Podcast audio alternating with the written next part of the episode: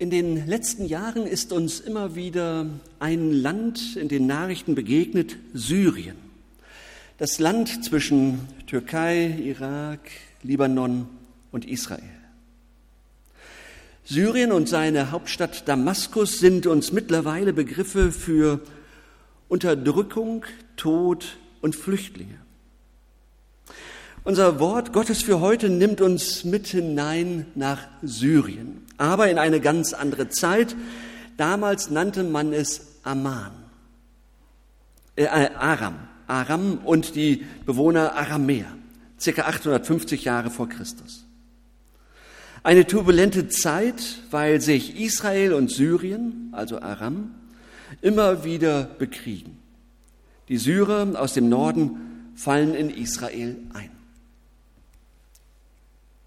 einmal gefragt, habt ihr auch einen Hall? Ja, also müssen ein bisschen geändert werden. Ich habe, genau. Und wir hören von mehreren Personen. Da ist Naaman. Er ist Feldmarschall, also Armeechef. Er versteht sich glänzend mit seinem König, mit dem König von Syrien. Naaman ist groß und er ist kräftig und er gewinnt Kriege, auch Kriege gegen Israel. Aber er hat ein Manko und sein Manko ist, dass er Aussatz hat, also eine richtig kräftige Schuppenflechte oder Lepra. Und gegen diese Krankheit ist einfach kein Kraut gewachsen. Es ist klar, hier können nur noch die Götter helfen. Und mal ganz ehrlich, das stört. Dieses ständige Jucken. Zumal für einen Armeechef in gehobener Stellung und mit dem dazugehörigen Auftreten. Ja? Wie soll das gehen? Naaman. Dann haben wir den König von Syrien. Er hält große Stücke auf seinen Armeechef. Und dann gibt es noch die Magd von Naamans Frau. Sie ist Israelitin und sie wurde wohl bei einer der Auseinandersetzungen zwischen Israel und Syrien einfach mitgenommen und arbeitet nun in der Fremde bei Naaman und bedient seine Frau. Dann gibt es noch den König von Israel. Er ist äh, Joram. Joram kommt in der Bibel schlecht weg, weil er nicht alleine Gott vertraut, sondern immer wieder auch auf andere Götter guckt und andere Götter anbetet. Er hat aber wie der König von Syrien nur eine Randbedeutung. Und als letzte wichtige Person kommt Elisa in der Geschichte vor. Elisa ist Prophet, ein Mann, der sich ganz Gott verschrieben hat. Wer sich zu ihm auf dem Weg macht, der weiß, hier bekomme ich guten geistlichen Rat. Gott hat Elisa berufen, besonders berufen, beauftragt und ihn dann auch mit besonderen Fähigkeiten ausgestattet. nun hören wir das Wort Gottes aus 2. Könige 5. Naaman, der Feldhauptmann des Königs von Aram, war ein trefflicher Mann vor seinem Herrn und wert gehalten. Denn durch ihn gab der Herr den Aramäern Sieg. Und er war ein gewaltiger Mann, jedoch aussätzig. Und die Kriegsleute der Aramäer waren ausgezogen und hatten ein junges Mädchen weggeführt aus dem Lande Israel. Die war im Dienst der Frau Naamans. Sie sprach zu ihrer Herrin, ach, dass mein Herr wäre bei dem Propheten in Samaria, der könnte ihn von seinem Aussatz befreien. Da ging Naaman hinein zu seinem Herrn und sagte es ihm an und sprach, so und so hat das Mädchen aus dem Lande Israel geredet. Der König von Aram sprach, so zieh hin, ich will dem König von Israel einen Brief schreiben. Und er zog hin und nahm mit sich zehn Zentner Silber und 6000 äh, Gold, Gulden und zehn Feierkleider und brachte den Brief dem König von Israel. Der lautete, wenn dieser Brief zu dir kommt, siehe, so wisse ich habe meinen Knecht Naaman zu dir gesandt, damit du ihn von seinem Aussatz befreist. Und als der König von Israel den Brief las, zerriss er seine Kleider und sprach, bin ich denn Gott, dass ich töten und lebendig machen könnte, dass er zu mir schickt, ich solle den Mann von seinem Aussatz befreien? Merkt und seht, wie er Streit mit mir sucht. Als Elisa, der Mann Gottes, hörte, dass der König von Israel seine Kleider zerrissen hatte, sandte er zu ihm und ließ ihm sagen, warum hast du deine Kleider zerrissen? Lass ihn zu mir kommen, damit er inne werde, dass ein Prophet in Israel ist. So kam Naaman mit Rossen und Wagen und hielt vor der Tür am Hause Elisas. Da sandte Elisa einen Boten zu ihm und ließ ihm sagen, Geh hin und wasche dich siebenmal im Jordan. So wird dir dein Fleisch wieder heil und du wirst rein werden. Da wurde Naaman zornig und zog weg und sprach, ich meinte, er selbst sollte zu mir herauskommen und hertreten und den Namen des Herrn seines Gottes anrufen und seine Hand hin zum Heiligtum erheben und mich so von dem Aussatz befreien. Sind nicht die Flüsse von Damaskus Abana und Papa, besser als alle Wasser in Israel, so dass ich mich in ihnen waschen und rein werden könnte. Und er wandte sich und zog weg im Zorn. Da machten sich seine Diener an ihn heran, redeten mit ihm und sprachen, lieber Vater, wenn dir der Prophet etwas Großes geboten hätte, hättest du es nicht getan? Wie viel mehr, wenn er zu dir sagt, wasche dich, so wirst du rein. Da stieg er ab und tauchte unter im Jordan siebenmal, wie der Mann Gottes geboten hatte. Und sein Fleisch wurde wieder heil, wie das Fleisch eines jungen Knaben, und er wurde rein. Und er kehrte zurück zu dem Mann Gottes mit allen seinen Leuten. Und als er hinkam, trat er vor ihn und sprach, siehe, nun weiß ich, dass kein Gott in allen Landen außer in Israel. Dieser Abschnitt ist ein, eine Glaubens- und Bekehrungsgeschichte. Wir finden hier viele Dinge, die sich oft wiederholen und wohl zum Beginn des Glaubens dazugehören. Man könnte diese Geschichte überschreiben mit kleine Schritte des Glaubens gehen. Vier Stationen habe ich mal entdeckt. Einmal die erste klein, kleine Zeugnisse des Alltags. Unsere Geschichte wird ja sofort interessant. Am Anfang steht eine einfache Information. Ich kenne da jemanden, der kann dich heilen. So wie wir sagen, geh zu Dr. X, der kann dich heilen. Oder geh bloß nicht zu Zahnarzt Y, da musst du vorher dein Testament machen. So, so, so in diesem Sinne. Ja, also so die kleinen Tipps am Rande, die immer wertvoll sind. Aber die Magd, die weiß, wovon sie redet. Da will jemand unbedingt gesund werden und sie gibt die nötige Information weiter. Dabei war sie ja unter dem Befehl von Naaman aus ihrer Heimat verschleppt worden und zur Sklavin gemacht worden. Sie hatte ihr Leben, so wie sie es bis dahin kannte, beendet. Sie hat allen Grund, zornig und wütend zu sein. Und dennoch hält sie erstaunlicherweise mit ihrem Wissen nicht hinterm Berg. Und auch nicht mit ihrem Glauben. Trotz dieser Umstände gibt sie die Info weiter. Und diese Information ist weit mehr. Es ist ein Zeugnis und auch ein Bekenntnis. Nur Gott kann bei diesem Aussatz noch helfen. Das weiß sie und sie weiß auch, wo sie hingehen würde. Zu Yahweh, zu Gott, dem der Prophet Elisa dient. Viele Schritte zum Glauben an Jesus fangen ja ganz klein, ganz vorsichtig an. Am Anfang steht oftmals so ein ganz kleines Zeugnis. Da sagt jemand seinem Freund, an deiner Stelle würde ich mich an Gott wenden. Oder da hat Gott mir schon mal geholfen. Oder wenn du mehr über Gott wissen willst, dann komm mit in meine Gemeinde. Äh, da gibt es gerade einen Glaubenskurs. Der Glaube an Jesus fängt oft ganz klein, oftmals ganz unspektakulär an. Aber irgendwo ist der Anfang und der gehört unbedingt dazu. Da kommt jemand zum Glauben an Jesus und er sagt dabei, äh, weißt du, das habe ich schon mal irgendwo gehört. Damals in meiner Klasse, da war einer, der hat auch ständig von Jesus erzählt. Äh, das war alles ein bisschen komisch, äh, aber irgendwie hat mir das auch imponiert.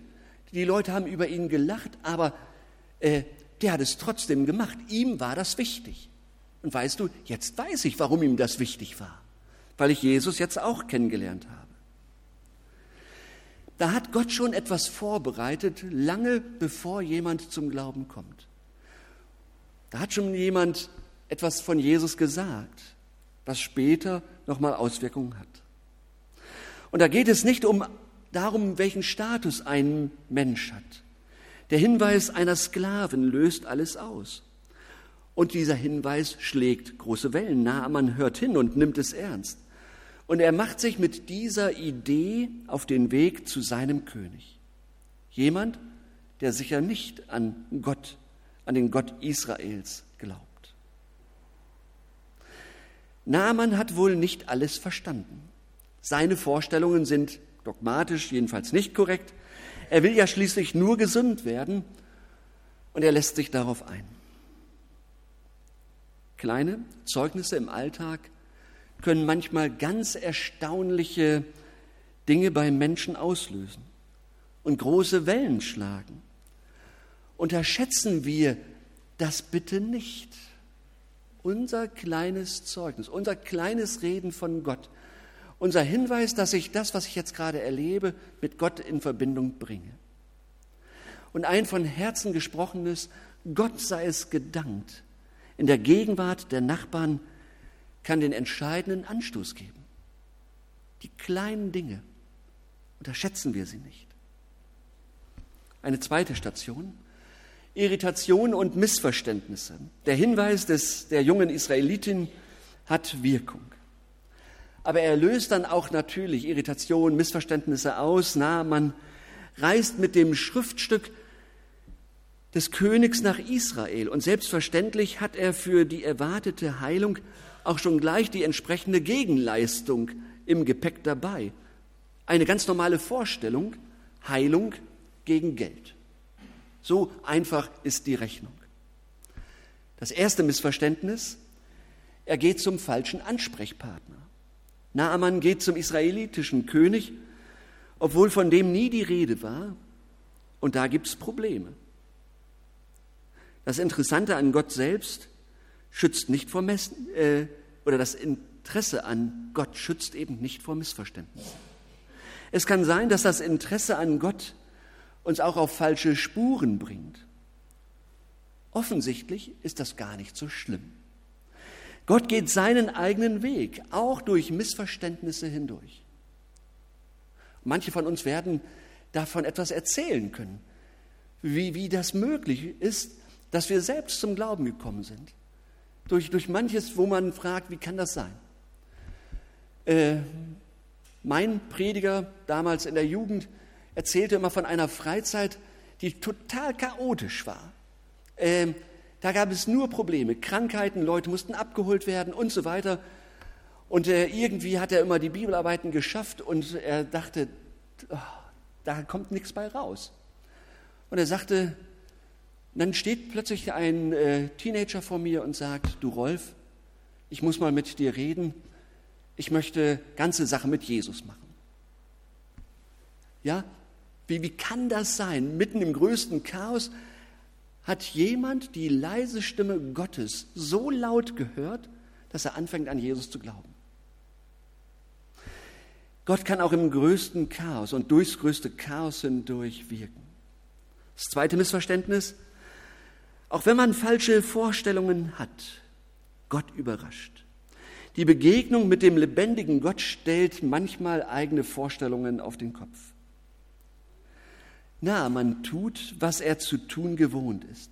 Er kommt mit Ross und Wagen, nicht mit 15 äh, äh, weißen Mäusen vorneweg, wie wir vorhin gehört haben, aber er kommt mit seiner ganzen Macht, mit seiner ganzen Autorität, mit seiner Ausstrahlung, zum offensichtlich richtigen Ansprechpartner.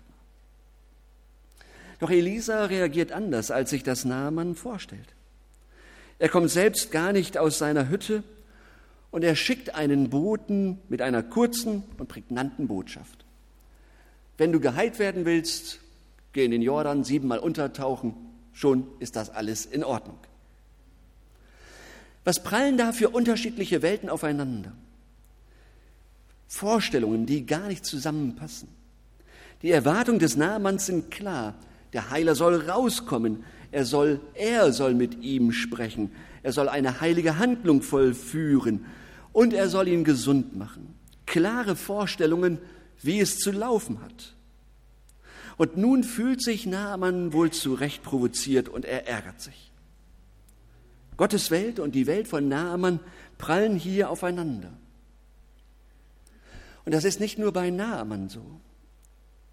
Da haben wir doch das, manchmal das Gefühl, dass wir von Gott nicht ernst genommen werden. Dass wir das, was wir uns wünschen, so sehnlichst erwünschen, äh, nicht passiert, obwohl wir ihn von Herzen bitten, ihn in den Ohren liegen mit unseren Gebeten. Und Gott macht es nicht, obwohl es aus unserer Sicht das Richtige wäre. Wir werden das äh, unsere jungen Leute erleben, die jetzt mit der Schule fertig geworden sind, die jetzt in die Ausbildung gehen. Wie werden sie das hören, was Gott in ihrem Leben, mit ihrem Leben vorhat? Ja, etwas ganz Besonderes oder es bleibt alles ganz normal. Wie werden sie sich darauf einstellen, zu hören, was Gott mit ihrem Leben vorhat? Ob das alles so bleibt mit der Schule, dem Studium, der Ausbildung. Oder ob Gott etwas anderes für sie hat. Und wir hoffen und beten, dass unsere jungen Leute auf dem Weg mit Jesus bleiben. Und wo es möglich ist, da sind wir ihnen Unterstützer. Und wir hoffen so sehr, dass sie immer wieder nach der Stimme Gottes fragen. Wir werden das äh, Timon und, und Tabea erleben, die jetzt neu angefangen haben in Steinen. Ja? Wie werden die das erleben, was Gott mit ihnen macht und wie er sie beauftragt? Wird es etwas ganz Besonderes geben? Werden sie herausgefordert? Oder wird alles ganz normal laufen? Und ganz normal heißt, auch da ist Gott selbstverständlich gegenwärtig. Selbstverständlich ist er dabei. Eine dritte Station, der Sprung ins kühle Nass. Die Reaktion auf den Zusammenprall der beiden Welten hier vor dem Haus des Elisa sind nachvollziehbar. Naaman zieht ab. Er dreht sich um, zornig und enttäuscht. Gott hat nicht getan, was er sich gewünscht und erwartet hat. Die Anweisungen waren einfach ein Witz, Enttäuschung und Frust pur. Der Aufwand hat sich offensichtlich nicht gelohnt. Und solche Situationen gibt es auf dem Weg des Glaubens. Enttäuschungen, weil sich jetzt nicht die ganze Welt ändert, weil alles so normal weiterläuft. Vielleicht haben auch manche Christen einfach übertrieben und davon erzählt, dass jetzt alles besser wird, ein Leben ohne Sorgen. Das kann auch sein. Mit 14 Jahren, da hatte ich einen Aufkleber auf meiner Federtasche. Der, auf dem Aufkleber stand Fragen, Fragen, Fragen, überlasse sie vertrauensvoll Jesus. Mein Lehrer hatte das gesehen, hat mir da zwei Mark gegeben, dass ich ihm solch einen Aufkleber auch besorge und hat das auf seinen äh, äh, Lehrerkalender geklebt. Heutzutage würde ich den Aufkleber nicht mehr so öffentlich, glaube ich, draufkleben, sondern irgendwo eher demütig, versehen mit Wunden und mit Narben, vielleicht auch unter Tränen, nicht so glaubensstark, aber mit dem tiefen Wissen, dass sich Gott leidenschaftlich für mich interessiert und dass er nicht wegguckt, sondern hinguckt gerade dann, wenn es schwer ist. Zurück zur Geschichte. Naaman geht enttäuscht und zornig und wird in ein Gespräch verwickelt. Die, Den, die Diener reden mit ihm. Wieder sind es die Kleinen unten, die den Großen oben ins, ins Nachdenken bringen. Und die Diener stellen Naaman die richtigen Fragen. Naaman hat, ist das ein Unterschied, was der Bote gesagt hat, zu dem, was der Prophet hätte gesagt, hätte sagen können. Es bleibt doch dieselbe Botschaft. Ist es schlichte und einfache, ist die schlichte und einfache und unspektakuläre Antwort Gottes weniger glaubwürdig, nur, nur weil sie nicht zu deinen Vorstellungen passt? Braucht es erst die große Stimme vom Himmel? Ist Vertrauen und Zutrauen an große Dinge gebunden? Kann es sein, lieber Nahmann, dass Vertrauen immer auch ein bisschen wie ein Sprung ins kalte Wasser ist? Wie ist das mit dem Glauben? Es gibt Dinge, die kann man, die glaubt man erst, wenn man sich darauf einlässt. Es gibt Dinge, die glaubt man erst, wenn man sich darauf einlässt. Ob der Apfel in deiner Hand süß oder sauer ist, erfährst du erst, wenn du reinbeißt. Bis dahin bleibt es Theorie. Es ist wohl beides. Vertrauen gründet sich auf etwas Vertrauenswürdiges. Vertrauen hat Grund, hat Anhalt. Und dennoch hat Glauben auch immer solch einen unsicheren Anteil. Ein Sprung ins kalte Wasser ist das Beißen in den Apfel. Zugegeben, wir hören nicht jeden Tag Elisas Stimme mit einer klaren, schlichten, einfachen Anweisung. Aber ich glaube dennoch, dass es die kleinen und schlichten Hinweise Gottes für und in unserem Leben gibt. Gott redet auch heute im Gebet, im Gespräch mit anderen Christen, in der Predigt, im Lied, im Abendmahl und so weiter und so weiter. Gott möchte uns, dich und mich heute erreichen. Er redet heute auch zu mir. Und dann höre ich vielleicht daraus, von, ähm, aus dieser Stimme Gottes, dass ich mir vielleicht mehr Zeit nehmen sollte für das Wort Gottes. Vielleicht werde ich heute inspiriert, dass ich mir die Bibel noch einmal vornehme und Altes Testament lese oder Neues Testament, weil ich merke, ich kenne manches nicht und ich möchte doch weiter Schätze heben und ich möchte weiter äh, geistlich wachsen im Glauben, weil ich den Eindruck habe, es hat sich noch nichts weiter entwickelt zu dem, was ich als Jugendliche mal gelernt habe. Vielleicht ist heute solch ein Punkt, wo du sagst, ich möchte tiefer einsteigen. Ich möchte nicht nur Christ sein, sondern als Jünger leben. Ich möchte das umsetzen, was ich bei Gott erlebe, was ich von Gott höre. Ich möchte ganze Sache mit Jesus machen. Vielleicht höre ich heute auch, dass ich für meinen Nachbarn beten soll. Der geht mir zwar die ganze Zeit auf den Keks, aber ich weiß auch um seine Probleme. Ja? Vielleicht ist heute der Anstoß, dass ich sage, ab heute möchte ich auch für ihn beten. Oder mir wird klar, ich äh, soll an einer bestimmten Stelle in der Gemeinde mitarbeiten. Oder ich soll da nicht mitarbeiten. Oder ich soll da aussteigen. Wie auch immer. Wie Gott mir das jetzt sagt. Aber ich möchte offen sein für das Reden Gottes in mein Leben. Gott macht es nicht immer total sichtbar, sondern oftmals klein und im Verborgenen. Ich weiß nicht, was Gott euch jetzt sagt, aber ich glaube, dass er etwas sagt, euch deutlich macht für diese Woche. Eine vierte Station, Umkehr, Dank und Bekenntnis. Naaman, der traut sich. Die einfache Frage seiner Diener lässt ihn Mut fassen und er taucht unter im Jordan. Und das Vertrauen hat sich für ihn gelohnt. Er wird gesund. Es gibt diese Erfahrungen, dass sich Vertrauen in dieser Weise bewährt. Sicher, es gibt auch die anderen Fälle.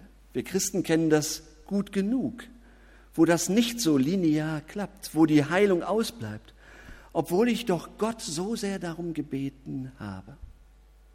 Auch diese Erfahrung kennt die Bibel und thematisiert sie. Hier in diesem Wort Gottes für heute thematisiert sie das nicht. Hier liegt der Fokus darauf, dass sich Vertrauen lohnt, dass sich Vertrauen auf Gott lohnt. Ich finde das eine unglaubliche Herausforderung. Vertrauen lohnt sich. Es ist immer der Sprung ins kalte Wasser. Es ist immer ein Vorschuss. Und in Klammern, möchte ich sagen, auch wenn es nicht so ausgeht, wie ich es gerne hätte, lohnt sich das Vertrauen auf Gott mit Sicherheit. Naaman wird gesund und er kehrt um. Er geht zurück zu Elisa und damit wendet er sich Gott zu. Er nimmt die Heilung nicht einfach nur hin, sondern bindet sie zurück zu dem, was er gehört hat. Naaman weiß sich von Gott geheilt. Er stellt den Elisa nicht auf, äh, äh, auf den Thron oder hebt ihn heraus, sondern den lebendigen Gott Israels. Nicht das Wunderwasser des Jordans hat ihn geheilt, sondern Gott. Und das bekennt Naaman. In dieser Geschichte von einem Armeechef aus Syrien, da werden kleine Schritte, Schritte des Glaubens sichtbar. Die kleinen Schritte des Alltags entfalten ihre erstaunliche Wirkung. Viel mehr, als wir manchmal ahnen. Manche Begegnung mit Gott kann auch ganz schön irritieren, ja. Wenn Gottes Welt und unsere Welt aufeinandertreffen, dann kann es passieren, dass gängige Vorstellungen nicht passen und uns Gott dann sehr überrascht. Und vielleicht überrascht er uns im Alltag mit ganz kleinen und unspektakulären Dingen oder mit den großen. Eine einfache Frage, ein Gebet, was auch immer. Und dann erzählen wir es bitte einander in der Gemeinde, vielleicht auch in der Nachbarschaft, ja? damit wir Anteil geben, damit wir dem anderen sagen, was wir mit Gott erlebt haben. Und dann machen wir die Erfahrung, dass es nichts Besseres gibt, als auf Gott unser Vertrauen zu setzen. Amen.